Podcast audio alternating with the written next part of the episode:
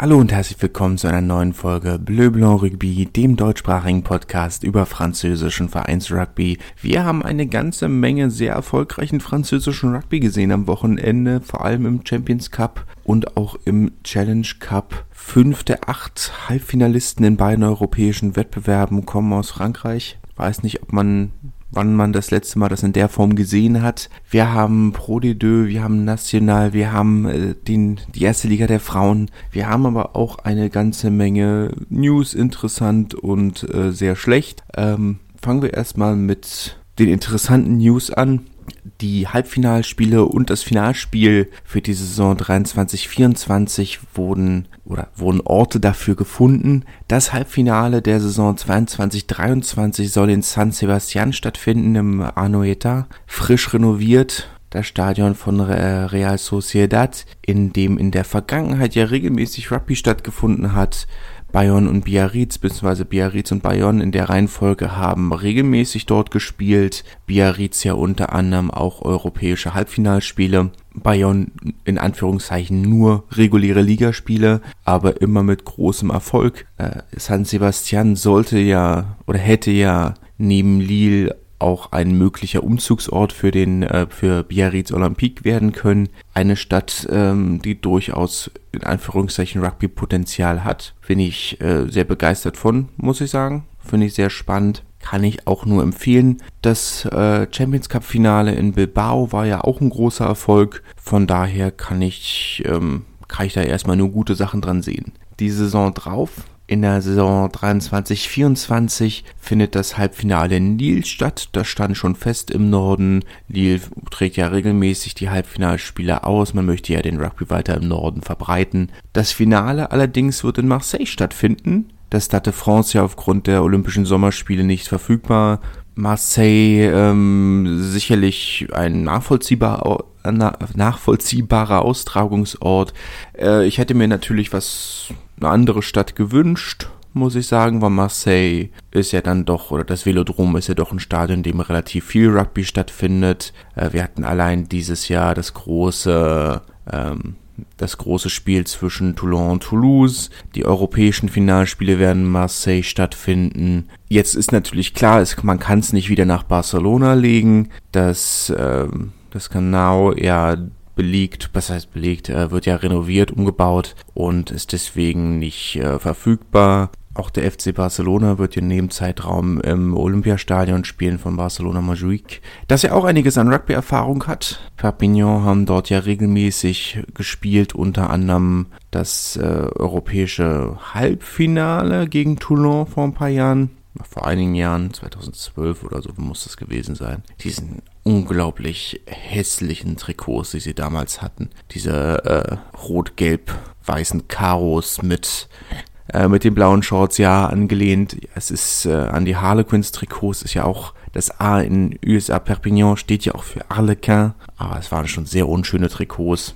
Ich hätte mir aber trotzdem gewünscht, dass man vielleicht einen anderen Ort findet. Hätte ja nicht Marseille sein müssen. Lyon wäre eine Option gewesen. Auch natürlich ein Stadion, das durchaus viel Rugby schon gesehen hat. Wenn man nicht in Frankreich bleiben möchte, wäre natürlich vielleicht auch Brüssel eine Option gewesen. Oder vielleicht sogar Madrid. Wer weiß. Jetzt haben natürlich Barcelona und äh, San Sebastian gegenüber Madrid einen entscheidenden Vorteil, wenn es um französischen Rugby geht, nämlich dass sie direkt an der Grenze sind, beziehungsweise nach Barcelona sind es von der französischen Grenze aus zwei Stunden Fahrt. Es geht. Wir sind damals aus Narbonne zweieinhalb Stunden gefahren. Das finde ich absolut äh, im Rahmen. Ne? Toulouse sind es drei Stunden. Oder sagen wir mal dreieinhalb. Das ist absolut in Ordnung. Da fährst du nach Paris deutlich länger. Ja, aber trotzdem. Naja, die Halbfinalspiele die Saison drauf sind dann in Bordeaux auch wieder ein, ein Stadion, das man ja schon regelmäßig dafür genutzt hat. Das äh, Matmut Atlantique ist dann das dritte Mal, glaube ich, dass sie die Halbfinalspiele kriegen. Ja, insgesamt alles nachvollziehbare Entscheidungen, kann man wirklich nicht sagen. Ich hätte mir natürlich trotzdem gewünscht, dass, dass man für den, für den Finalaustragungsort statt Marseille was anderes findet. Aber für die Fans im Süden ist es natürlich trotzdem schön, das Finale ein bisschen näher bei sich dran zu haben, anstatt nach, äh, nach Paris fahren zu müssen. Kommen wir zum Champions Cup dort die Viertelfinalspiele. Ähm, wir waren ja zumindest ein, hatten ja zumindest einen französischen Halbfinalisten garantiert. Gab ja das Duell zwischen La Rochelle und Montpellier. Ähm, dazu kann ich wenig sagen. Das Spiel ja nun letzten Endes doch nicht live gezeigt auf Modern Sports TV und ähm, es wurde nicht mal ein Highlight-Clip hochgeladen von, von, von der EPCA, was natürlich sehr enttäuschend ist. Letzten Endes der Sieg von La Rochelle aber durchaus ähm, logisch. Montpellier nicht gut in, in Form, La Rochelle schon.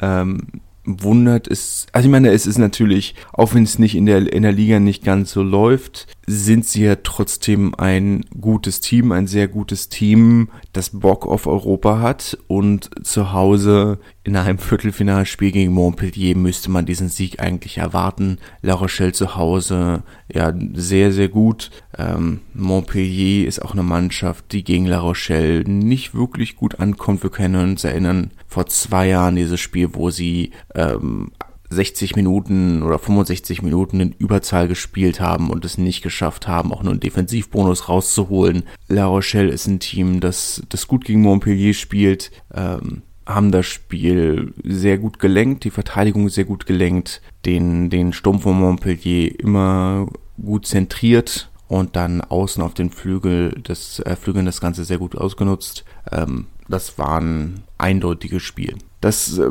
vermutlich spannendste Spiel des Wochenendes natürlich zwischen Munster und Toulouse, das in ein Penalty-Shootout gegangen ist. Ähm, haben wir Ende der letzten Saison einmal gesehen und davor, was weiß ich, wie lange nicht. Ähm, wann haben wir es in Europa das letzte Mal gesehen? Das Halbfinale zwischen Cardiff und Leicester. Wann ist, wie lange ist das her?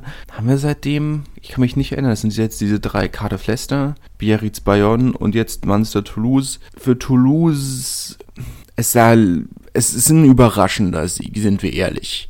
Der, der Versuch von Mathis Lebel, ähm, so schön wie er war, war ein ganz klarer defensiver Fehler von Munster. Das war jetzt, war Natürlich haben sie diese Lücke ganz eiskalt ausgenutzt, aber es war jetzt nicht so, als hätten sie irgendwo ihr Spiel konstruiert und das wäre bei rumgekommen. Der Versuch von, äh, von Romain Tamac, ähm, ja, da schon ein bisschen, so ein bisschen mehr in Anführungszeichen Eigenleistung bei. Ich möchte jetzt den anderen Versuch auch nicht kleinreden und muss ihn erstmal legen, aber war jetzt natürlich irgendwo nicht, ähm, nicht die große Eigenleistung. Insgesamt auch wirklich das ganze Spiel über. Man hat gemerkt, dass sie wirklich Probleme haben, wenn Munster sie gezwungen hat, äh, Phasen zu spielen. Gerade Peter O'Mahony war da ja immer irgendwo in diesen Rucks drin und damit hat Toulouse ja schon seit Jahren große Probleme, wenn man sie wirklich zwingt, diese Rucks zu spielen. Äh, das Spiel ist dafür nicht ausgelegt. Und äh, die Wende kam eigentlich auch erst, als Ma Omani äh, ausgewechselt wurde.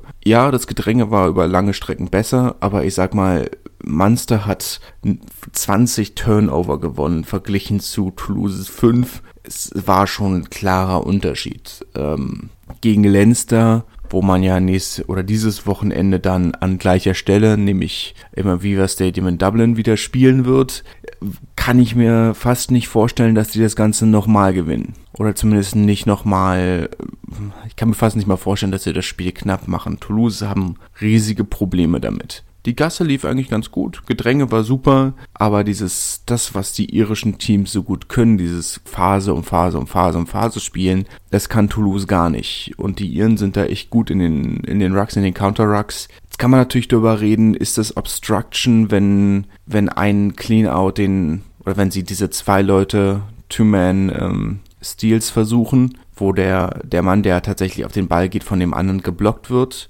Ist das ich weiß nicht, ob man. Ich habe auch gesehen, dass das Schiris als, als Blocking ausgelegt haben. Schwierig, aber gut. Am Wochenende wurde es jetzt nicht gepfiffen, von daher wird das dann, man muss sich ja an die Interpretation des, des pfeifenden Schiris halten. Wenn der sagt, das ist in Ordnung, dann ist es wohl in Ordnung. Auch wenn ich sagen muss, dass dann, wenn du dann hinterher auf Twitter siehst, diese nicht Dinger, die Brian O'Driscoll da auf seinem Twitter-Account gepostet hat, von angeblichen ähm, pfeifbaren Penalties gegen Toulouse, die der Schiri nicht gepfiffen hat in der, in der Nachspitze oder in der Verlängerung. Also, wenn, wenn das das Beste ist, was du findest, sorry, dann, dann habt ihr aber auch, hat da gerechtfertigt verloren. Ich sage, ihr ist natürlich ein, ein Leinstermann, aber trotzdem. Ähm, ja, spannend war es dann aber noch in der, in der Verlängerung mit, äh, mit den mit versuchten Drop Goals auf beiden Seiten, nicht getroffenen Penalty Kicks auf beiden Seiten aus 50 Metern. Toulouse am Ende dann mit dem mit dem glücklichen glücklichen Sieg im Shootout, aber das hätte auch ganz anders ausgehen können und ich würde stark vermuten, dass es gegen Leinster auch anders ausgehen wird. Sollte das Finale Leinster La Rochelle heißen, wüssten wir zumindest ähm, hätten wir zumindest letztes Jahr aus dem Halbfinale ein ein klares Bild. Das hat La Rochelle ja haushoch gewonnen. Wäre spannend zu sehen, wie ein entsprechendes Finale aussehe. Lenster natürlich mit deutlich mehr Titelerfahrung. Aber so weit sind wir noch nicht. Lenster hat ja 23 zu 14 gegen Leicester gewonnen. Das Spiel habe ich nicht geguckt. Das hat mich nicht gereizt. Ähm, oder ich habe es angefangen das fast dann, als sie dann rübergeschaltet haben. Aber ja, da ist mein Herz nicht drin, muss ich sagen. Da habe ich keine, da fehlt mir die emotionale Bindung irgendwo. Das hat mich nicht ganz mitgerissen.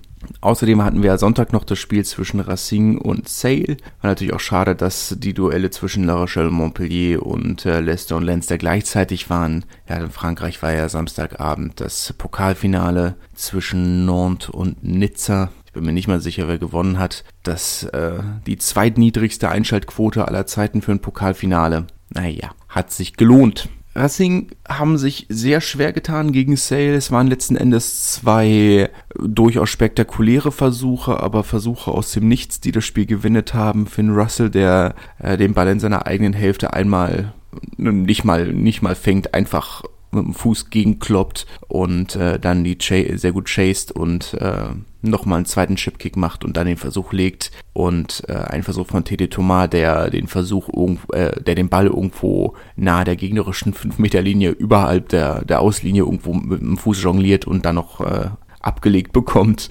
Waren schon zwei sehr spektakuläre Versuche nachdem Sale eigentlich sehr gut vorgelegt hatten, ähm, Versuch von Manu Tuilangi, der einzige Versuch in der ersten Halbzeit direkt mit der Sirene. Äh, Racing hat sich lange sehr schwer getan, gerade die erste Hälfte war sehr mau, muss ich sagen. Insgesamt auch nicht die beste Partie, die man je gesehen hat. Ein, ein eindeutiger Sieg am Ende des Tages. Jetzt kann man natürlich auch darüber reden, was jetzt auf beiden Seiten wieder für, für Ausreden gesucht werden. Ähm, von Sale-Seite hieß es ja, es sei ja kein Wunder, dass ähm, dass Racine gewonnen hätte. Man hätte ja das, das eigene Salary Cap sei ja bei 5 Millionen Pfund und das von Racine sei ja bei 20 Millionen Euro. Ähm, da könne man ja gar nicht konkurrieren. Jetzt kann man natürlich auch auf der anderen Seite sagen, naja, das Salary Cap von euch ist erst nächste Saison bei 5 Millionen Pfund und ihr habt trotzdem noch eure, ähm, eure Starspieler, die ausgenommen sind vom Salary Cap und das Salary Cap in Frankreich ist bei 12,5 Millionen. Immer noch ein Unterschied, verstehe mich nicht falsch, aber ich finde es halt auch schwierig zu sagen, wenn das Team, das Pfaff der Klerk und Lothar Jager in der Startformation hat,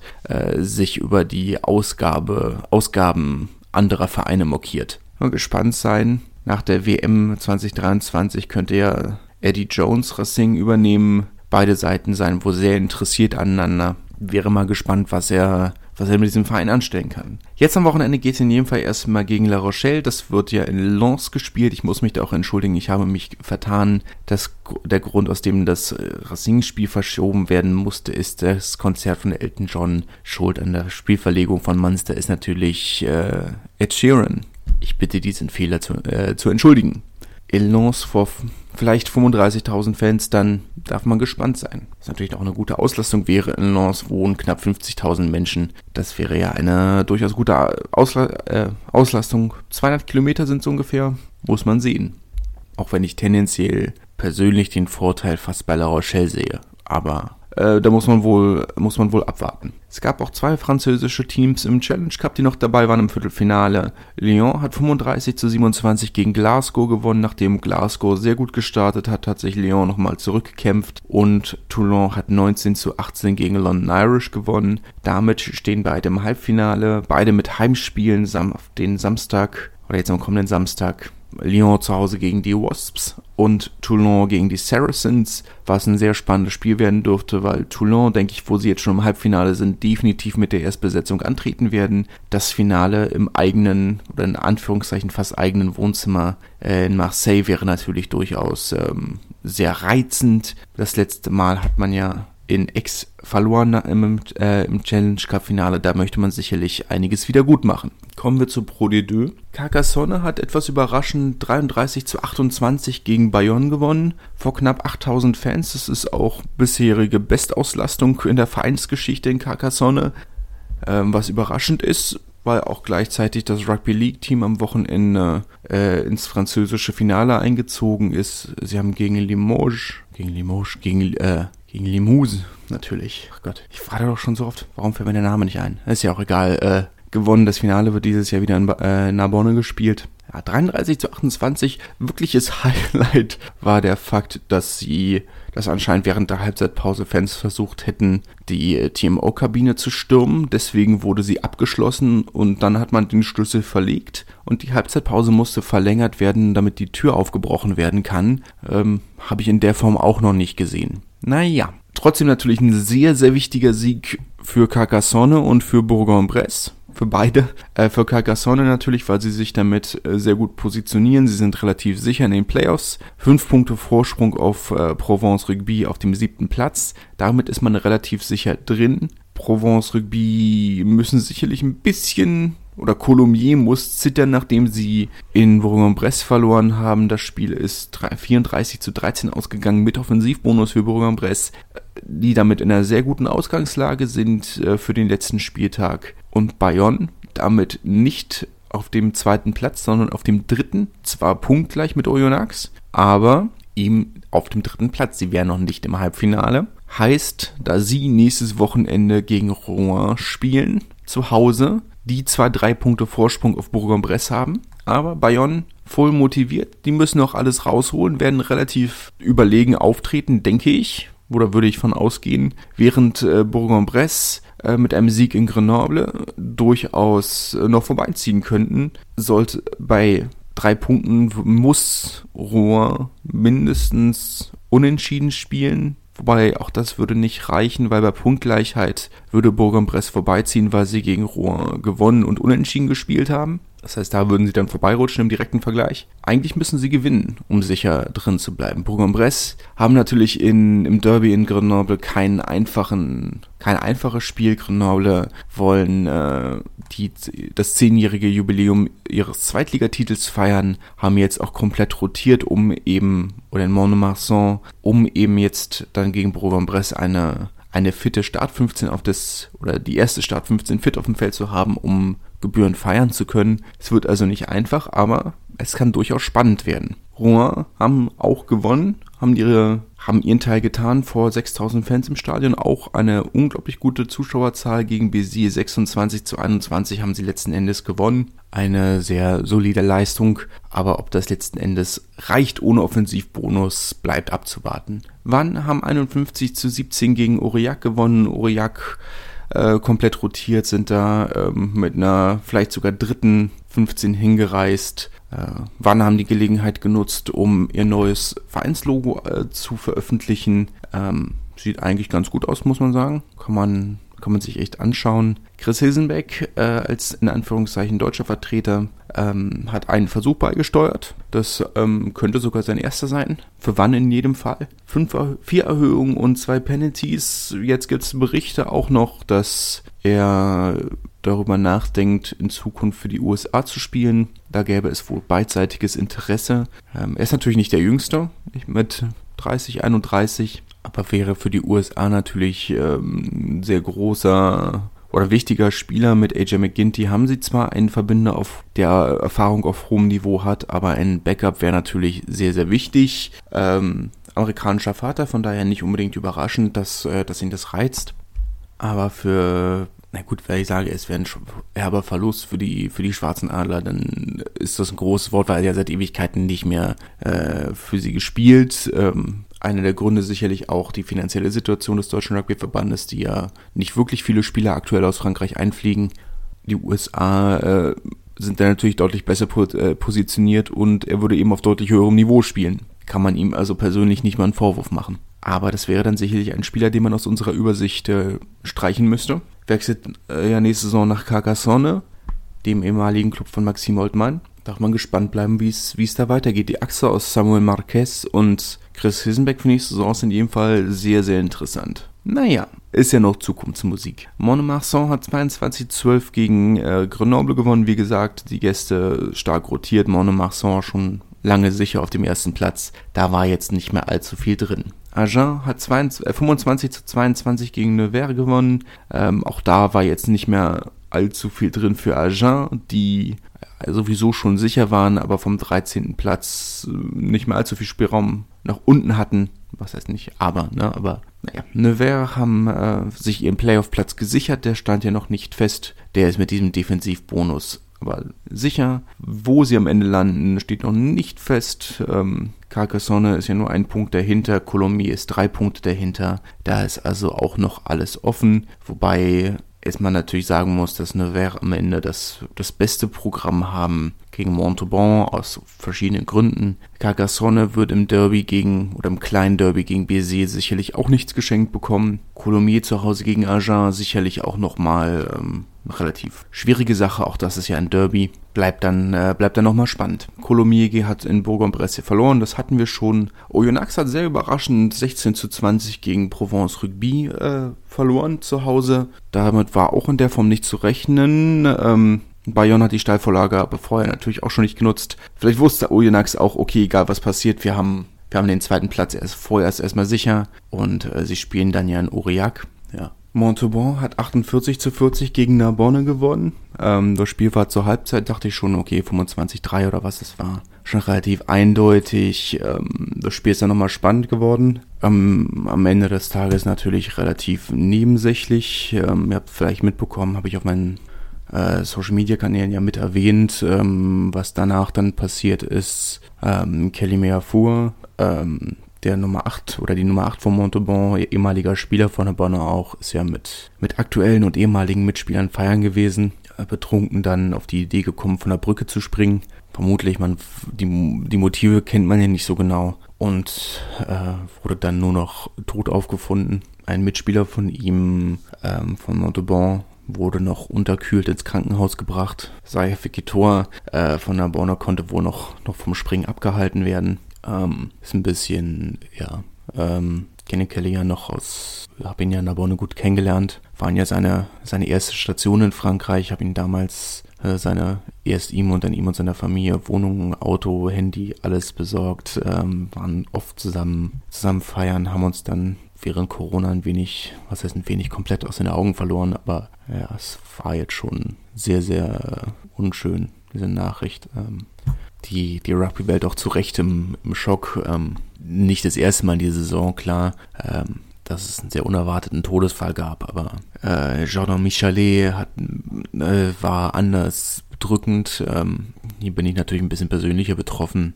Ähm, sehr lebensfroher Mensch, einfach immer, immer ein Lachen auf den Lippen, immer irgendwo am, am Singen oder Witze machen oder ähm, drei kleine Kinder, Frau, die jetzt dann, naja, ne, ähm, ist. Ja, waren, ja, ja. Weiß man gar nicht so richtig, was man zu sagen soll. Schwierig. Machen wir am besten mit Rugby weiter. Das ist, glaube ich, die, äh, die beste Option. Die äh, hatten ja eine National den letzten regulären Spieltag mit einigen sehr äh, wilden, wilden Spielen, wilden Entscheidungen, die dann noch äh, offen waren. Kommen vorher vielleicht nochmal kurz zu den Zuschauerzahlen. Haben jetzt einen Zuschauerschnitt, der bei rausgekommen ist aus allen Vereinen, auch wenn ich nicht genau weiß, wie aussagekräftig der in allen Fällen ist. Valence Romance hat 2762 Fans im Schnitt gehabt, damit Spitzenreiter Soyon Goulem mit 2681 dahinter, auf Platz 3 DAX mit 2500 und Bourgoin überraschend auf Platz 4 mit 2200. Äh, für Valence Romance und äh, Soyon Goulem nicht wirklich überraschend, die beiden abgestiegenen Vereine aus der Pro D2, ähm, allerdings mit einem herben Zuschauerfluss, 30% weniger als in der zweiten Liga. Für Bourgoin, die ja lange ganz hinten mit dabei waren, lange sah es ja nach dem Abstieg aus, hätte das auch sehr anders aussehen können. Da war ich sehr überrascht. Gerade zumal Albi zwischenzeitlich ja wirklich, die auf Platz 5 mit 1800 Fans im Schnitt sind, das hätte auch ganz anders aussehen können. Zwischenzeitlich waren ja nicht mal 500 Fans im Stadion, ja, wie in Tarbe auf Platz 9, die immer noch einen Zuschauerschnitt von 1200 haben, wo in der zweiten Saisonhälfte ja, ne, war man ja nicht mehr in der Nähe von einer vierstelligen Zuschauerzahl. Enttäuschend muss ich dafür sagen, Nizza, die ähm, mit einem Zuschauerschnitt von 954 fast ganz hinten sind, Blagnac auch mit 873 nicht wirklich doll dabei. Ähm, eine traditionelle Rugby-Region, die noch deutlich hinter einer Region wie Dijon ist schon überraschend. Dass Syren auf dem letzten Platz ist mit, äh, mit 811 im Schnitt, ist jetzt nicht überraschend. Ähm, ist keine, kein Ort, den man mit Rugby irgendwie verbindet oder in Verbindung bringt. Aber gut, was will man machen? Es ist wie es ist. Ähm, in, äh, insgesamt ein Schnitt bei 1580. Das ist durchaus besser als erwartet ähm, und sogar 10% besser als zur letzten F1-Saison, die es gab in, in dem Format. Ähm, also durchaus vorsichtige Gründe für Optimismus. Man muss natürlich auch sagen, mit Blick auf, ähm, auf die National 2, die der nächste Saison kommt, ähm, weiß ich nicht, ob das ausreicht. Ähm, wenn wir jetzt schon einige, wir haben jetzt erstmal nur die Selbstaussagen von von Saint-Sulpice-sur-Lez, die ja den Aufstieg in die äh, National 2 abgelehnt haben, weil sie sagen, ja, ein Budget von 700.000 Euro im Jahr, was das kalkulierte Minimum wäre, das können sie nicht stemmen. Ähm, ob das dann, ob dann Zuschauerschnitt in, sagen wir mal, dem Bereich ausreicht, schwierig. Ja, letzter Spieltag in der, in der National. DAX hat 25 zu 23 gegen Obenas gewonnen. Der Defensivbonus für die Gäste nicht genug. Man ist ja punktgleich mit Cognac an den letzten Spieltag gegangen, wobei Obenas auf dem 12. Platz war, Cognac auf dem 13., aber beide punktgleich. Die, ähm, diese Niederlage sehr herb. DAX ja mit dem letzten oder mit der Sirene quasi die drei Punkte für den Sieg erzielt. Sehr, ähm, ja, Obenas fünf Minuten vor Ende mit dem Penalty zu diesen 23, 25, äh, zu diesen 23, 22 in Führung gegangen. DAX dann ein paar Minuten später zu 25, 23 zum Endergebnis sehr, sehr bitter. Sehr, sehr bitter. Ähm, Obernas damit abgestiegen, kann man letzten Endes wenig sagen, ob es nur Cognac oder Obernas ist, aber beides, vielleicht Cognac schon eher als Obernas, Obernas aber kein Verein, ich sag mal ein Verein, der deutlich über den eigenen Möglichkeiten gespielt hat und daher nicht wirklich überraschend dieser Abstieg, ähm, aber natürlich die Art und Weise sehr, sehr, sehr, sehr bitter. Tarbe hat 14 zu 8 gegen Albi gewonnen. Ein durchaus überraschendes Ergebnis, auch wenn Albi sicherlich nicht mit der Bestbesetzung angereist sind. Ähm, Maxim Holtmann hat einen Versuch und zwei Penalties beigetragen. Der wieder auf der 15 gespielt, scheint sich auf der Position aber sehr wohl zu fühlen.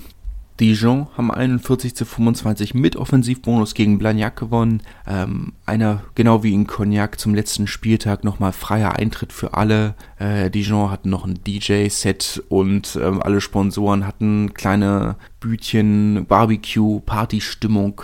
Ähm, auch wenn natürlich im Vornherein schon relativ klar war, dass man, äh, was ist relativ klar war, es war natürlich, der Abstieg stand schon fest. Aber haben diesen, äh, diesen letzten Spieltag nochmal genutzt, um sich gut zu präsentieren vor vollem Haus und äh, dann in der Hoffnung, in der nächsten Saison nicht allzu tief ähm, abzurutschen, was Sponsorengelder angeht, vielleicht nochmal Fans zu locken. Äh, man hat ja durchaus ähm, solide schon für nächste Saison vorgearbeitet. Einige Schlüsselspieler haben schon verlängert. Otilo Kafutamaki zum Beispiel. Da kann es also durchaus nächste Saison nicht allzu schlecht weitergehen. Äh, Soyon Goulem haben 25 zu 13 in Bourgoin gewonnen. Wichtiger Sieg. Sie sind damit auf den zweiten Platz oder haben damit äh, auf dem zweiten Platz die Saison beendet. Punktgleich mit Valence Romans auf dem dritten Platz. Soyon Goulem damit äh, direkt ins Halbfinale. Sehr, sehr wichtiger Sieg. Sehr, sehr wichtige Punkte. Für Bourgoin ging es ja sowieso noch um sehr, sehr wenig, aber für, für Soyon Goulem ein sehr, sehr wichtiger Sieg. Nizza haben 26 zu 14 gegen Syren gewonnen, ohne Kurt Haupt.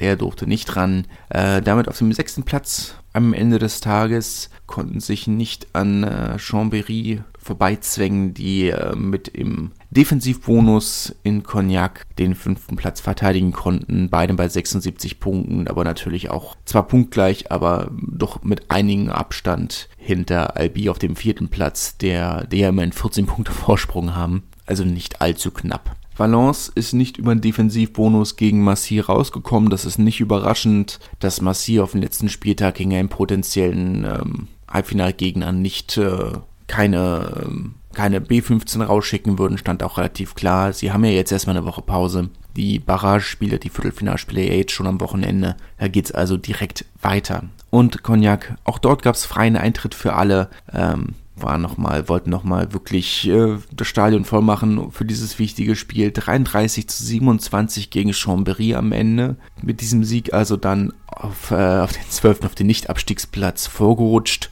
Sehr, sehr glücklicher, sehr, sehr glückliches Saisonende. Achso, vielleicht noch kurz, äh, weil ich es gerade sehe, äh, Tim Menzel hat natürlich für Valence Romance gestartet, was ich sage, natürlich hat für Valence Romance gestartet.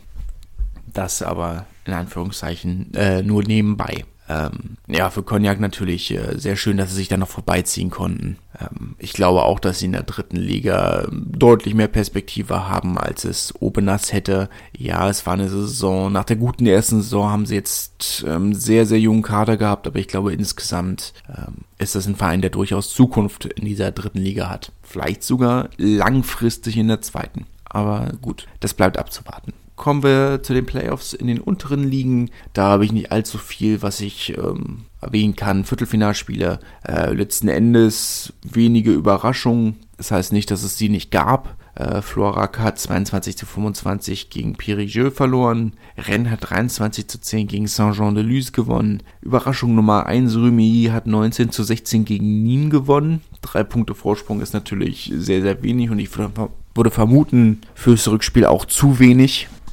Aber eine Überraschung ist es natürlich trotzdem. Und Carcarenier hat 5 zu 15 in Vienne gewonnen. Mika Tjumenev, der deutsche Nationalspieler, ist nach einer Stunde von der Bank gekommen.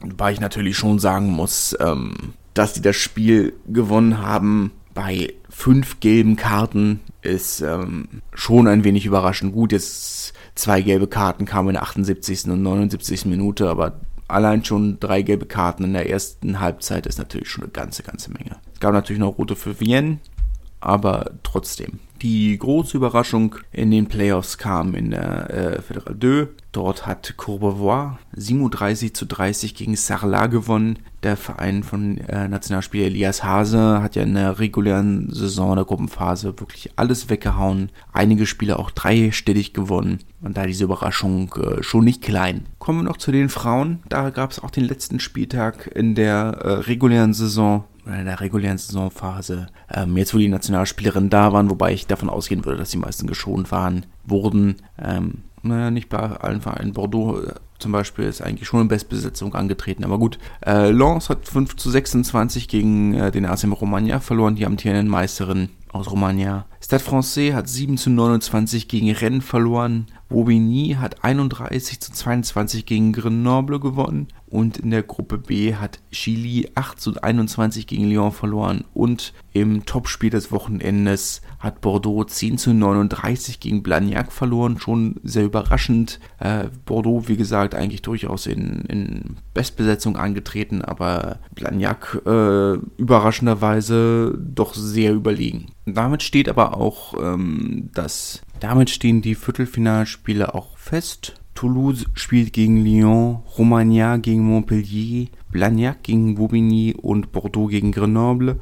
Da sehe ich ehrlich gesagt zum aktuellen Zeitpunkt drei Heimsiege und einen Auswärtssieg. Ähm, könnt euch selber ausrechnen, wer das ist. Das Halbfinale dann am 29. Mai und das Finale am 5. Juni. Die drei Spiele alle auf neutralem Boden. Ähm, wenn ich tippen müsste, würde ich sagen, haben wir ein Finale Toulouse-Montpellier, das würde für mich Sinn ergeben. Kann mir alternativ auch ein Finale Toulouse-Blagnac vorstellen. Ähm, Bordeaux wird aber im Halbfinale, ich gehe davon aus, dass sie ihr Halbfinale gegen Grenoble gewinnen. Das alles andere würde mich wundern ähm, oder sehr überraschen. Nicht, dass es nicht möglich wäre, aber es würde mich sehr überraschen. Damit würden sie dann im, Finale, äh, im Halbfinale gegen Toulouse spielen, die ja alle zwölf Spiele mit Bonuspunkt gewonnen haben. Das würde mich dann doch sehr überraschen, wenn, wenn sie das noch verlieren würden. Also wenn Toulouse noch gegen Lyon verlieren würde und ich gehe auch davon aus, dass Toulouse dann gegen Bordeaux gewinnt, wobei natürlich Überraschungen theoretisch immer drin sind.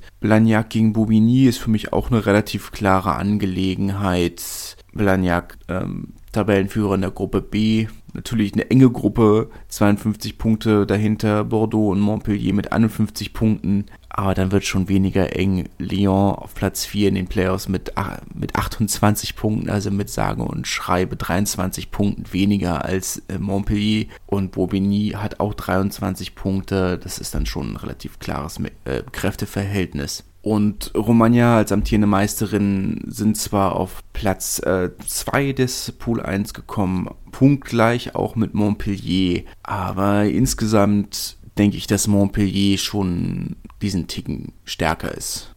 Aber gut, das finden wir nächste Woche raus.